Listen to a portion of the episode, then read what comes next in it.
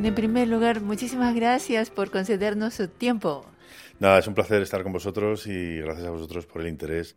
En esta situación tan sensible, viajó a Corea para participar en un evento especial. ¿Nos podría hablar un poco más sobre el evento? Bueno, eh, Iberco está haciendo desde hace ya ocho años, yo creo que es, eh, un curso internacional para chefs, muy específico para profesionales de la hostelería. Yo creo que es muy importante porque vender jamón a 10.000 kilómetros de, nuestro país es muy difícil. Entonces, no es solo vender, hay que explicar por qué tenemos este jamón y eso incluye un, un proceso de formación muy grande. Entonces, yo creo que Iberco está haciendo un trabajo maravilloso en lo que es la inversión en hacer cultura de jamón y me siento muy honrado de estar siempre apoyando el curso. Maestro cortador de jamón es una profesión no tan conocida entre los que no son tan amantes de jamón. ¿Nos podría hablar de ello? Bueno, me siento muy afortunado, ¿no? El, poder tener una profesión tan bonita al lado de un producto tan maravilloso como es el jamón ibérico, eh, pues le hace que uno se sienta tremendamente afortunado, ¿no? Eh, hoy en día decir que eres maestro cortador de jamón, no hay nada que diga que decida si lo eres o no. Yo creo que el maestro es aquella persona que tiene la capacidad de enseñar y de transmitir, ¿no? Eh, yo lo que me dedico es un poco, pues como te decía, a hacer cultura de jamón, a, buscar no solo la venta del jamón, sino el transmitir esta maravilla que tenemos de producto que es el jamón ibérico, ¿no? Eh, hacerte hoy en día maestro cortador de jamón, quién lo decide si lo eres o no, pues es la cantidad de gente que tienes a tu, a tu lado aprendiendo de lo que tú haces. Entonces, no sé, llevo ya más de 15 años alrededor del mundo del jamón eh, predicando con, el, con la cultura del jamón y de hecho en Londres soy conocido como el Mesías del jamón porque al final todo mi tiempo eh, lo dedico siempre a la formación, que creo que es lo más importante para poder transmitir nuestra cultura. También es empresario. También soy empresario, también soy empresario. Yo creo que uno cuando sale de su país y tiene que, empezar una nueva vida y, más en, estos tiempos que corren, que hemos vivido una pandemia terrible, que hemos, eh, que hemos tenido que, adaptarnos a los nuevos tiempos, pues cuando uno se hace empresario, pues al final lo que básicamente es lo que es es una persona con mucha cintura y con capacidad de desarrollarse en cada momento. ¿no? Ha comenzado como eh, cortador de jamón en Inglaterra, ¿verdad? Bueno, yo fui a Inglaterra como, como director de ventas de una empresa de jamones. Lo que pasa es que, bueno, pues el proyecto aquel acabó a los ocho meses, a los diez meses. me había mudado a Londres, a Inglaterra con mi familia y decidí empezar con mi propia empresa que se llama Spanish Ham Master. Y, y bueno, pues Spanish Ham Master es hoy en día posiblemente una de las empresas internacionales con más reputación en, en, el tema del jamón ibérico. Mm, yo creo que uno, después de 12 años, lo que se ha ganado es la trabajando con honestidad, se ha ganado una reputación que, que hay que mantenerla, ¿no? Entonces, eh, eh, hoy en día Spanish Handmasters, si cualquiera que busque en Google, siempre aparece ligado pues a eventos de lujo, a la familia real inglesa, artistas del, del mundo de, de Hollywood, jugadores de fútbol, soy el cortador de jamón del Manchester United. Eh, yo creo que Spanish Handmaster es una forma de vida para mí, ¿no? Pero seguramente el camino no fue tan fácil. Pues he de decir que no fue nada fácil porque cuando uno monta una empresa casi para salir adelante y para sobrevivir, ¿no? Cuando le digo a mi mujer eh, vamos a montar una empresa, yo creo que podemos hacer buen negocio. La verdad que no era consciente de que iba a ser tan difícil el, empezar una empresa hace 12 años en Inglaterra sin ningún tipo de ayuda financiera y, sobre todo hablando de jamón en un público que en aquel entonces no es que fuera hostil, es que no tenía una capacidad para diferenciar el, el, prosciutto italiano del, jamón serrano o del jamón ibérico. Y yo decidí ir a por lo más alto, ir a vender el jamón más caro que había. Y la verdad es que, bueno, pues eh, no ha sido un camino fácil, pero ha sido un camino bonito. ¿Lo repetiría? Seguramente no, pero estoy muy orgulloso de todo lo que he conseguido. El hecho de que usted se encuentre aquí en Corea impartiendo cursos sobre jamón significa que en Corea también hay interés por el jamón ibérico o jamón de España. La verdad que tuve la suerte de venir a, Corea a hacer una exhibición con una empresa del mundo del petróleo en una feria y ahí fue mi primer contacto con Iberco y desde el primer momento tuve la suerte de hacer una mm, charla para la Korean Foundation Y ya en aquel entonces me di cuenta del potencial que tenía este país porque fue impresionante. La Corea Foundation me, me invitó a dar una charla sobre jamón ibérico.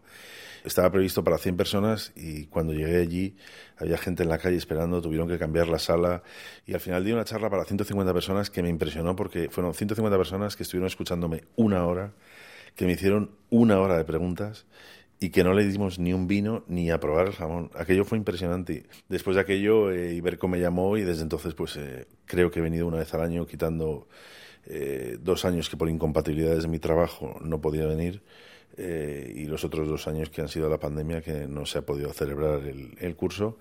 Pero soy un amante de Corea, me encanta, me encanta Corea. El público coreano es, es un público muy inteligente gastronómicamente hablando, es decir, es un público muy pendiente de cada cosa que hace. No puedes venir aquí a contar una milonga o a, mentir porque ellos investigan sobre el producto, admiran el producto.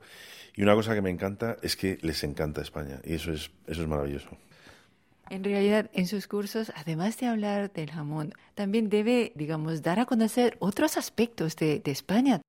Exacto, yo creo que hablar de jamón ibérico es hablar de España. El jamón ibérico es tremendamente querido fuera de España y engloba lo que es la cultura española, ¿no? Al final, yo creo que nosotros eh, plato de jamón significa un estilo de vida, ¿no? Es felicidad, es compartir, es familia, es amigos.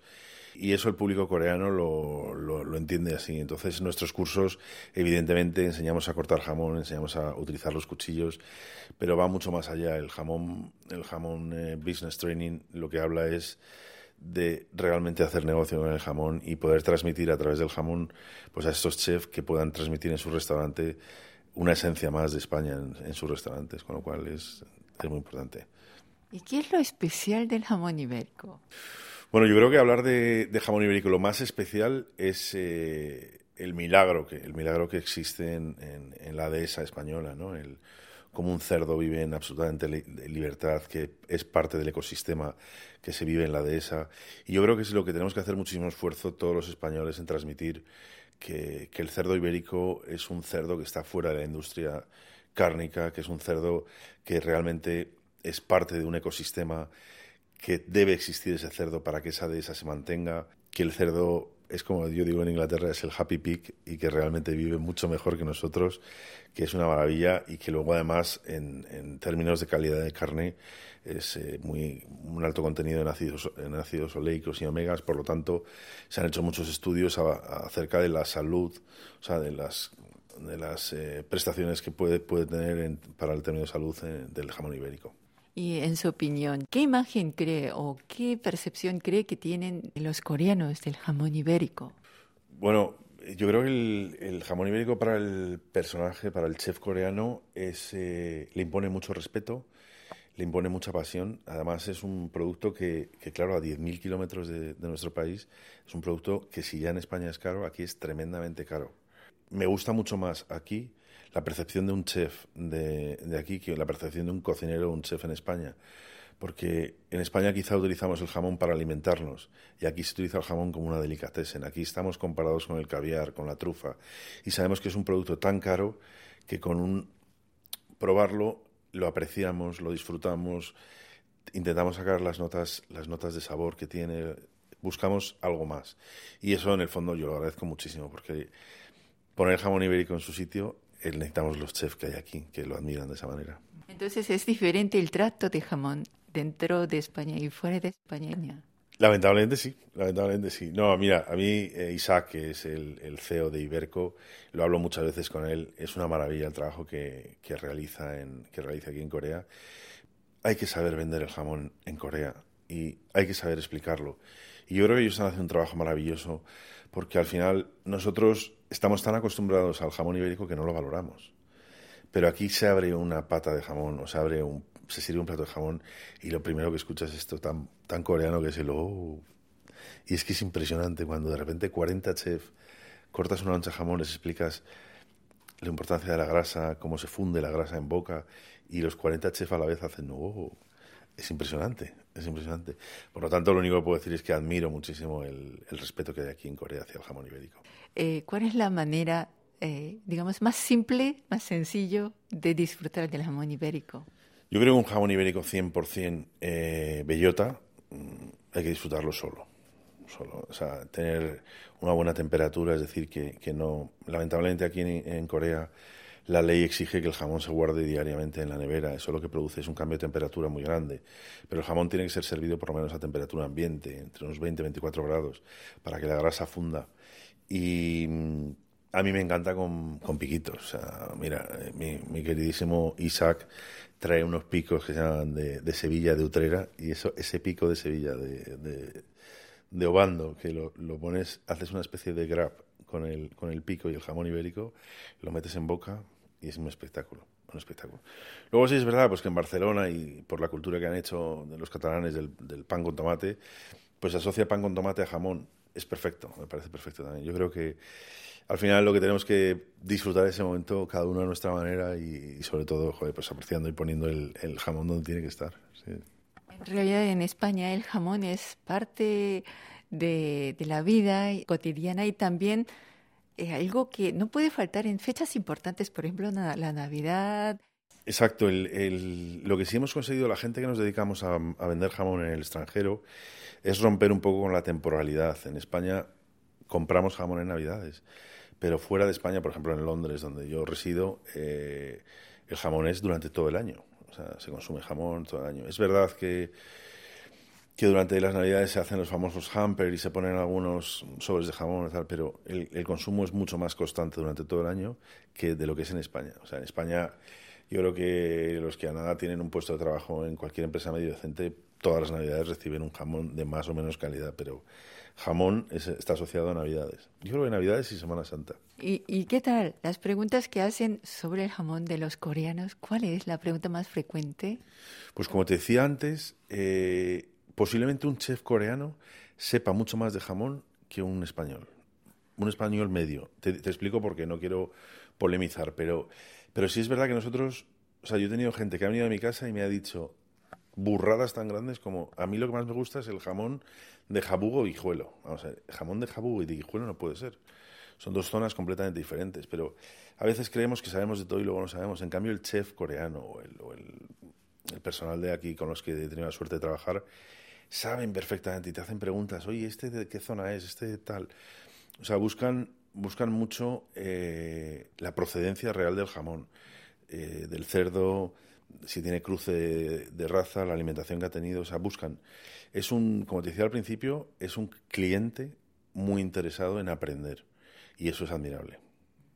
Pero tal como usted dijo anteriormente, que el jamón se ha reconocido como una comida, un, producto de lujo, significa que no muchas personas pueden disfrutar de, del jamón ibérico por su elevado precio. No, porque, o sea, el, hablar de jamón ibérico, al final la ley del gobierno cambió en el año 2014 y tenemos cuatro tipos o, cuatro calidades de jamón diferentes. Dentro de lo que es el jamón ibérico hay cuatro, eh, cuatro etiquetas que marcan un poco eh, la calidad del jamón. Esto se hizo para, para que no hubiera engaño, ¿no? O sea, no vale lo mismo un jamón ibérico que venden en un supermercado barato que el jamón ibérico que hemos abierto hoy aquí, que, que anda por un precio a los restaurantes de aproximadamente 900 euros. O sea, un jamón de 30 euros no es lo mismo que un jamón de 900 euros. Entonces, yo creo que hay jamón para todo el mundo. Yo siempre, el trabajo de Spanish Ham Master ha sido siempre hacer una consultoría. Es decir, yo no puedo venderle a un restaurante que, que venda un jamón de 900 euros porque no tiene clientes que lo vayan a pagar. Pero en cambio, hay un jamón para él, que a lo mejor hace falta un jamón de cebo o un jamón serrano. estamos teniendo unos jamones serranos magníficos, vamos que, se quite el prosciutto italiano, que nuestro jamón serrano es magnífico. Pero evidentemente a los chefs en los que estamos invirtiendo en formación sí es al jamón más caro del mundo. Seguramente ha estado en muchos sitios del mundo. ¿Qué tal? ¿El, ¿El, jamón español es bien recibido en todos esos sitios? Sí, mira, desde que, desde que fundé mi, mi propia empresa, Spanish Ham Master, He tenido la suerte de estar en bueno, Corea, en Australia, en Estados Unidos, en Rusia, en diferentes países de, Europa y, y, la verdad que es un honor. O sea, he tenido, he tenido casos tan entretenidos como, no sé, cortar jamón para Will Smith. O sea, que un personaje de esta calidad, o sea, de, de esta grandeza, para mí yo soy un admirador de, de, Will Smith, de repente diga jamón. Claro, dices, madre mía, ya no tengo nada más que hablar con este hombre porque es que ya sabe de lo que estamos hablando. es impresionante cortar jamón para el primer, ministro Boris Johnson o, o, para la familia real británica, pues primero es un honor y segundo, pues es un orgullo, ¿no? Porque al final estamos poniendo la comida española en, en el centro del mundo. Entonces me considero muy afortunado y, siempre bien recibido, o sea, siempre bien recibido. Para aquellos que no hayan probado alguna vez o que hayan probado alguna vez pero que no tengan esa atracción hacia el jamón, una invitación o, una recomendación de, de cómo disfrutar de ellos.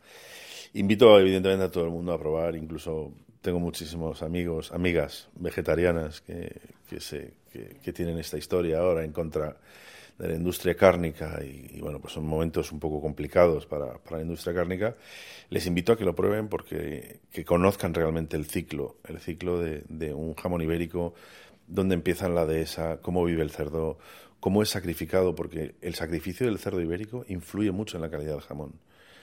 El cerdo ibérico es sacrificado de una manera que evidentemente tiene que morir, pero es sacrificado de una manera en la que está dormido, no hay nada de estrés, y pasa del campo a las mejores mesas del mundo sin nada de estrés, con, un magnífico cuidado y sobre todo buscando la sostenibilidad de, una industria que, de la que depende mucha gente.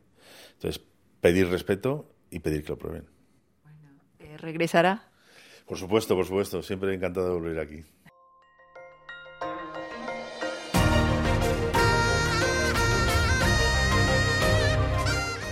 Acaban de escuchar el podcast de KBS World Radio. Hay muchos más contenidos en wall.kbs.co.kr barra Spanish. Gracias por seguir en sintonía. KBS World Radio